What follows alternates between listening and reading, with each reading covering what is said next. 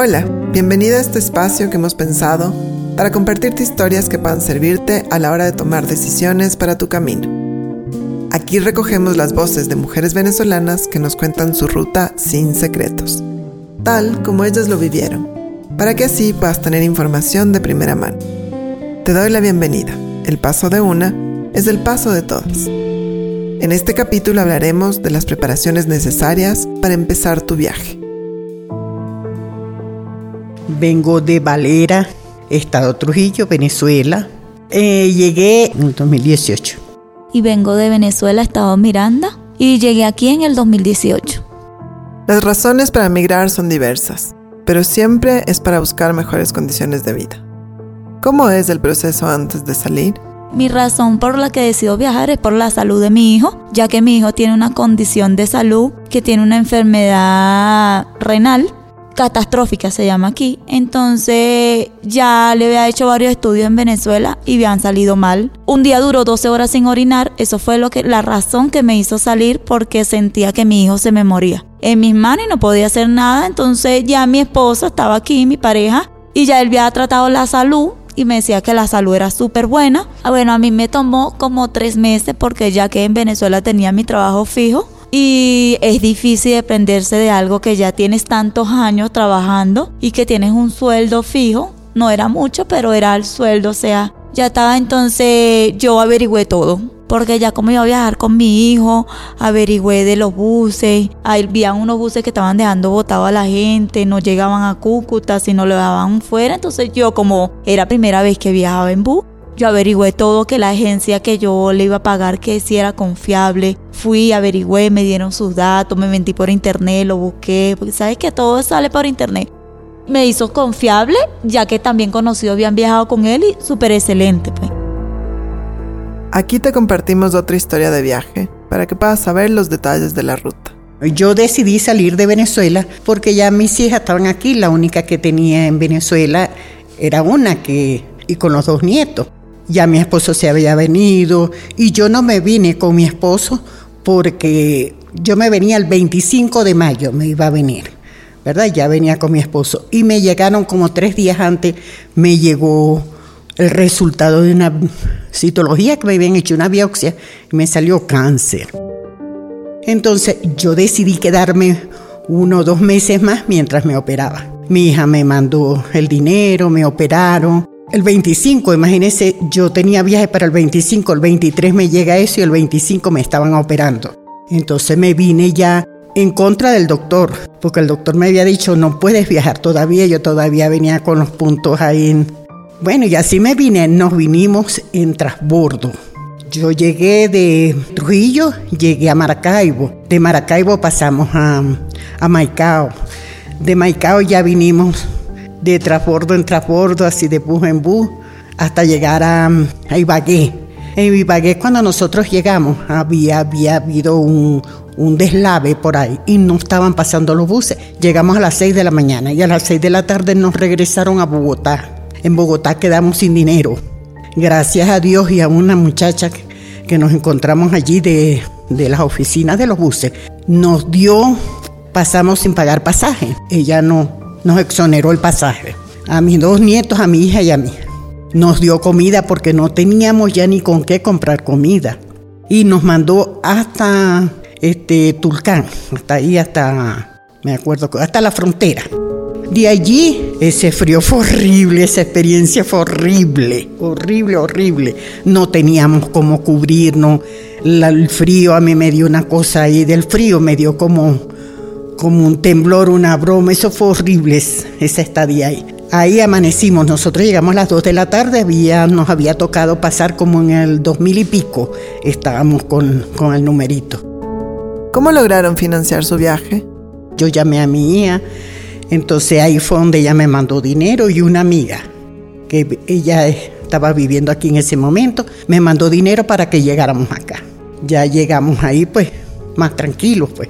Yo tuve que esperar que mi hija trabajara y me fuera reuniendo los pasajes y me mandó los pasajes. Ya, primero por la operación que tuvo que mandarme el dinero para que me operaran, porque allá no había ya que operaran en un hospital. Entonces me tardé en eso, pues. esperando que mi hija me enviara los pasajes. Migrar significa dejar una parte de la familia.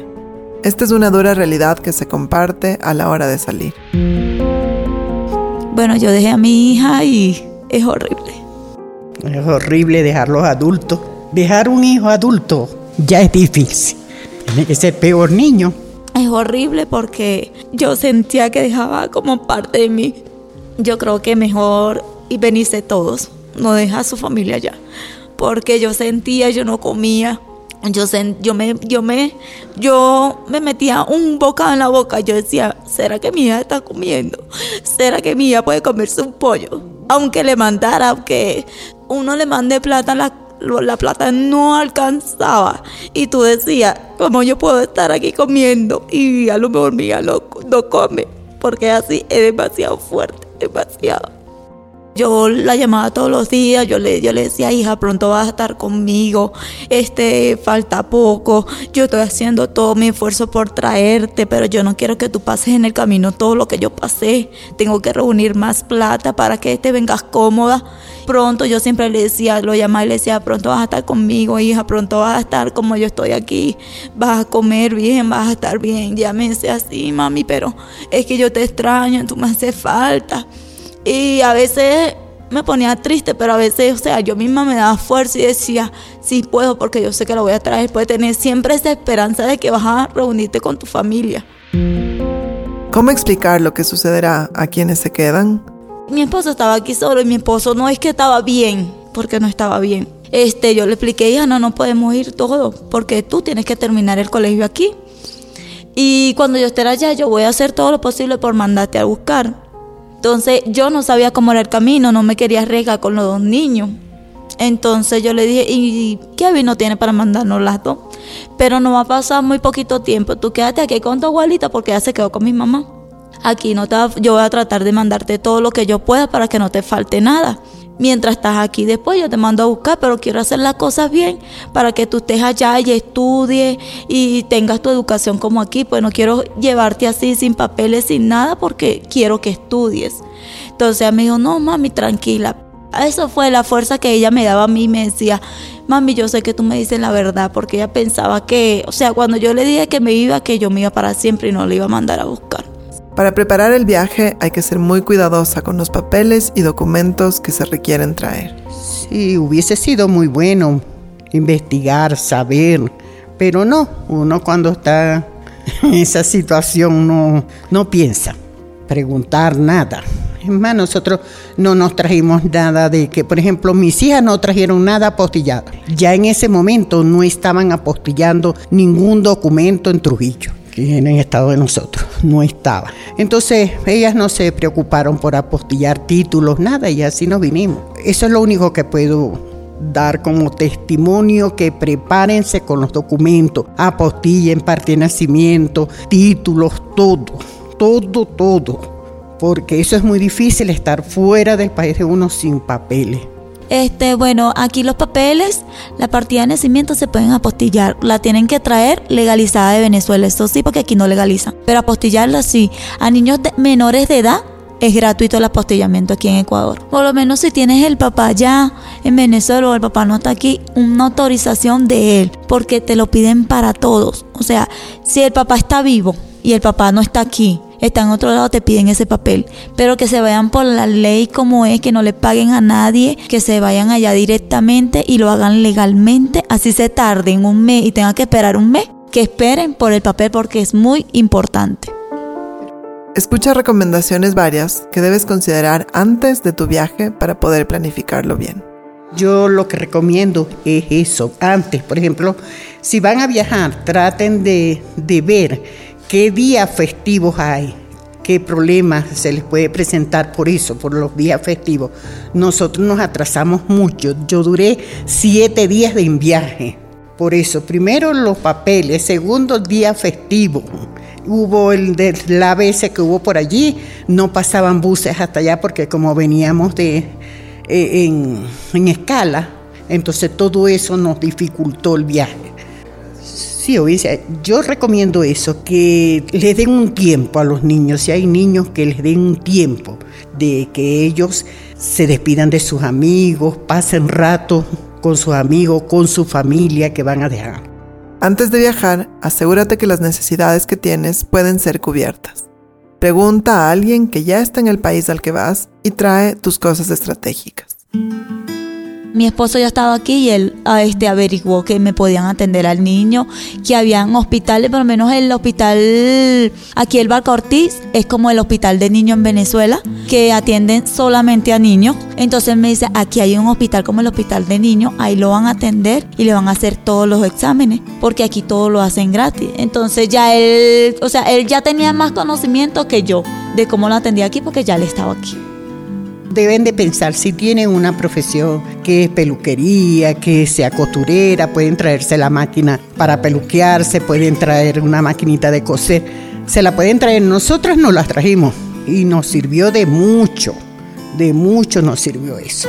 Que se traigan sus implementos de trabajo, pero no mucho peso porque es fuerte con el peso, porque tú estás de aquí para allá, tienes que sellar, tienes que entrar, tienes que comprar el pasaje, tienes que bañarte, tienes que comer. Entonces, por lo menos con niños, si una madre viene sola con su hijo, yo le recomiendo que traiga lo necesario para trabajar, sea su equipo necesario, pero no tanto peso, porque ya que viene con un niño es difícil. Antes de viajar, considera el frío de la ruta para que puedas venir preparada. El frío fue terrible con ella ahí en Tulcán gracias a Dios pues habían este, mujeres, mm, damas voluntarias, y nos regalaron unos abrigos para ellas, porque no veníamos preparadas para un frío tan fuerte. Porque uno nunca. Mi esposo me decía, mi hija me decía, mamá, aquí es muy frío. Pero yo me imaginaba que era un frío normal, pues. No ese frío horrible de allí. Me pasó esas cosas por terca, porque no, no hice caso, pues pero uno debe de agarrar consejos. Para finalizar, otros consejos varios que debes considerar antes de salir. Bueno, yo recomiendo que traigan abrigo y que traigan pastillas para los mareos, porque por lo menos en Bogotá hay muchas curvas y te marean y te dan muchas ganas de vomitar, por lo menos a los niños que son más chiquitos y sufren más de eso. Y que vengan bien preparadas con su documento, que es lo más importante traer un telefonito si sea de los más viejitos que tengan, pero traer algo como comunicarse uno. Porque yo no traía en absolutamente nada. Lo grabamos a veces que me daba pena, pero ¿qué más? Me tocaba decirle a alguien, mire, hágame el favor y me regala un, para enviar un mensaje, me regala un mensaje, así estuvimos. Pero ya daba pena, un, por más que sea, hay personas que se molestan. Yo anoté todo. Yo le preguntaba a mi esposo, ¿en dónde tengo que agarrar el bus? Cúcuta. ¿Por dónde va a pasar el bus? Por Bogotá. Por Colombia, todo compró de P a Tulcán, de P Tulcán, Carcelén. Todo lo anoté así, hice un croquis de dónde tenía que llegar. Entonces, si llego hasta ahora, tengo que irme a Carcelén, de Tucán, Carcelén son seis horas. Me tengo que ir que no llegue en la madrugada para no estar solo con el niño. Entonces, yo todo lo calculé así, porque yo tampoco tenía teléfono. Entonces, yo nunca le dije a mi esposo cuando iba a llegar. Yo lo llamé ya cuando estaba en Tulcán. Entonces estaban preocupados porque no tenía teléfono. Yo recomiendo que también tenga un teléfono. Estudiarse muy bien la ruta. Tenerlas, hacer un croquis, tener anotadito, qué tiempo más o menos vamos, van a durar, todo eso, pues. Eso es muy recomendable, porque así uno sabe por dónde viene. En cuanto al dinero, ¿cuál es la mejor forma de manejarlo? Yo por lo menos recomiendo, como le dije ayer, mandarlo sea, mandar si van a tener dólares, ya que en Venezuela ya se puede recibir dólares, porque no sé si han escuchado que por Western Union se puede mandar para Zoom. Entonces yo recomiendo que manden el dinero y no se vayan con tanto dinero solamente con el pasaje y no compren tantas cosas, que averigüen el bus cómo van a salir, el pasaje, que se lo traigan escondido el dinero, que no confíen en nadie, en nadie ni el que está al lado tuyo y que vengan bien preparados con sus papeles, todo en regla para que puedan tener aquí no un futuro espectacular, pero su medio futuro y puedan sobrevivir. Este contenido forma parte de la plataforma digital de Reinas Migrantes, una iniciativa de las Reinas Pepiadas gracias al apoyo del BID.